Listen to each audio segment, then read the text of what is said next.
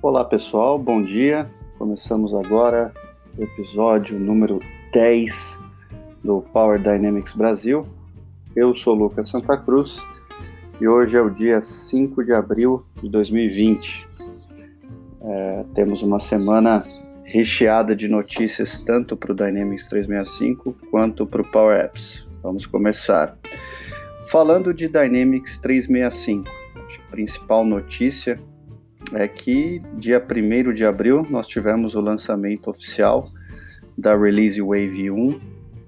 Já comentamos com vocês em episódios anteriores muitas das novidades funcionais que o Dynamics recebeu com essa release, mas eu já coloquei novamente o link aqui que não só resume essas novidades, mas também compartilha com vocês um vídeo de lançamento que o James Phillips, que é o responsável pela unidade de Dynamics 365 da Microsoft, gravou com o lançamento oficial e ele resume bem as principais novidades. Vale a pena conferir, principalmente o vídeo, se você tiver um tempinho aí para saber tudo é, que teve de atualizações aí para a plataforma.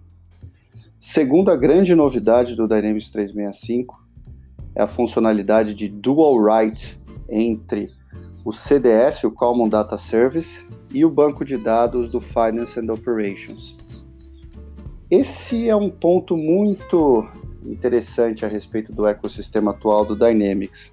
Muita gente acredita é, que o CDS, como Data Service, é também o banco de dados utilizado pelo lado ERP do Dynamics 365, que inclui as soluções de RH, de finanças, trade, é, distribuição e assim por diante. O fato é que até agora esses dois, essas duas bases de dados conviviam de forma mais ou menos isolada. Então, o mundo do Customer Engagement ou do CRM vivia apartado do mundo do RP sob o ponto de vista de dados, ainda que existissem formas de integração entre os dois ambientes. Alguma, é, diferentes cenários exigiam diferentes formas de integração. Agora, finalmente, a Microsoft colocou em GA, ou seja, General Availability, então está oficialmente lançado uma ferramenta de integração entre o CDS, a base do Customer Engagement, a base do CRM, principal base de dados da, da solução utilizada pelo Power Apps e assim por diante, que é o CDS, e a base do Finance and Operations. Então agora nós temos um conector que sincroniza os dados entre as duas bases praticamente em tempo real. É, e só que existe algumas considerações importantes sobre isso. Eu acredito que a primeira delas é que é, se torna ainda mais importante a necessidade de que sempre que possível a base de dados nativa, os conceitos nativos da base de dados do CRM, do RP, do Customer Engagement e do Finance and Operations sejam respeitados. O que eu quero dizer com isso? Dentro da sua, do seu banco de dados aí, da sua implantação do Dynamics ou do Power Apps, existem entidades nativas que agrupam informações de clientes, informações de produtos, informações de oportunidades e assim por diante. Essas tabelas geralmente são account, contact, product, product catalog e assim por diante. Sempre que possível, utilize essas entidades nativas para o propósito que elas foram concebidas porque agora com esse cenário de integração dupla em tempo real, se você customizou uma tabela, por exemplo, para armazenar produtos e não usou a tabela nativa do CDS, você vai ter um esforço de adaptação muito maior. Eu coloquei um link aqui nesse post que resume um novo modelo de dados sincronizado entre o mundo do CDS e o mundo do Finance and Operations, destacando ali tabelas que são consumidas pelos dois mundos para que vocês tenham uma ideia de quais são essas tabelas mais críticas para que os dados fiquem harmonizados de maneira correta entre os dois ambientes. Muitas tabelas têm um comportamento interessante, por exemplo, se você tem um contato no mundo do Customer Engagement, no mundo do CDS, esse contato lá do lado do RP ele vai ser tanto um cliente quanto uma pessoa de contato, vai ser as duas coisas simultaneamente. Então esses pontos de atenção ficam ainda mais críticos agora com o lançamento dessa ferramenta de integração mas é uma novidade muito, muito bem-vinda. Muita gente esperava por essa ferramenta de integração há bastante tempo oficial E o legal é que ela integra praticamente em tempo real os dados, então sempre sincronizando os dados. Para os clientes que possuem a licença do Finance and Operations, eles já vão ter agora a capacidade, eles já vão receber um banco do CDS junto com, com o FNO, para que eles possam explorar essas integrações. Então, é, leiam os detalhes, acho que essa é a principal notícia, sem dúvida nenhuma, do lado do Dynamics 365, além do lançamento oficial do Release Wave. Um lançamento, uma novidade muito importante para parceiros ou clientes que usam o FNO, que usam lá do RP do Dynamics, para que eles possam entender como isso funciona. Em particular, até um adendo, o próprio módulo de Human Resources, o antigo Talent, ele é um módulo que, em relação à sua base de dados, ele está no mundo mais do ERP do que do, do Customer Engagement, ou seja, a base de dados do RH ainda não é o CDS.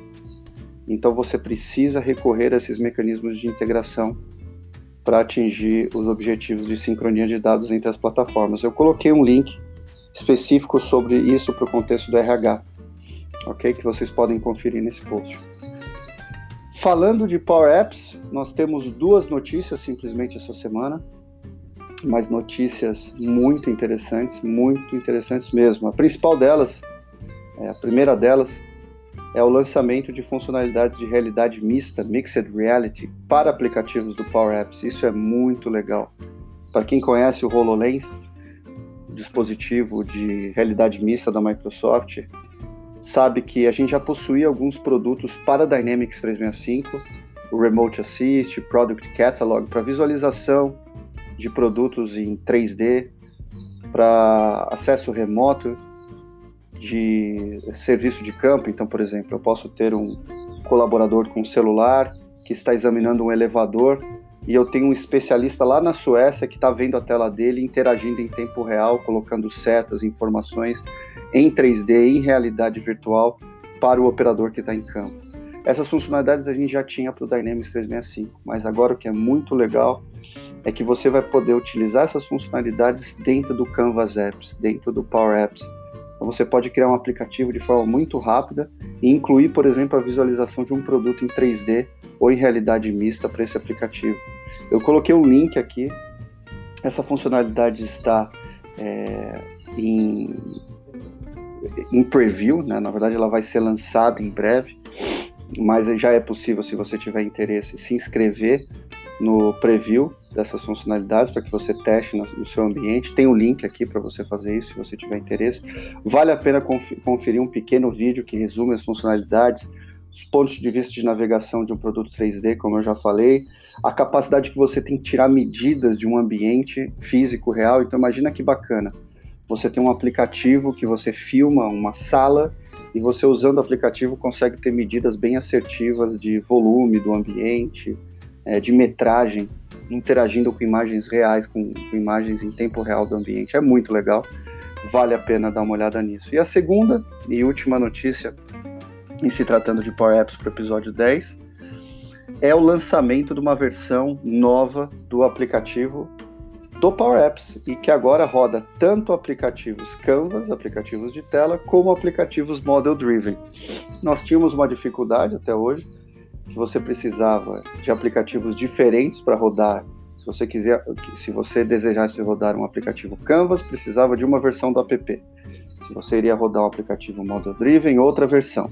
Agora a Microsoft lançou em Public Preview a nova versão do aplicativo que roda os dois então, você logando com o seu usuário do Office, é, do Office 365, do AD, você já tem acesso à sua biblioteca de aplicativos independente do tipo. Então, isso é muito legal. E também os aplicativos Model Driven receberam ainda mais melhorias de interface. Então, ainda mais fáceis de utilizar em celulares e tablets. Vale a pena conferir os detalhes no link desse post. Legal? Agradeço demais a atenção de vocês nesse episódio. Um episódio sem muitas notícias, mas com notícias muito importantes. Desejo que vocês tenham uma excelente semana. Como sempre, para quem quiser entrar em contato comigo, anchor.fm barra ou no meu LinkedIn, linkedin.com barra in barra Lucas Santa Cruz. Obrigado pela audiência. Até a próxima.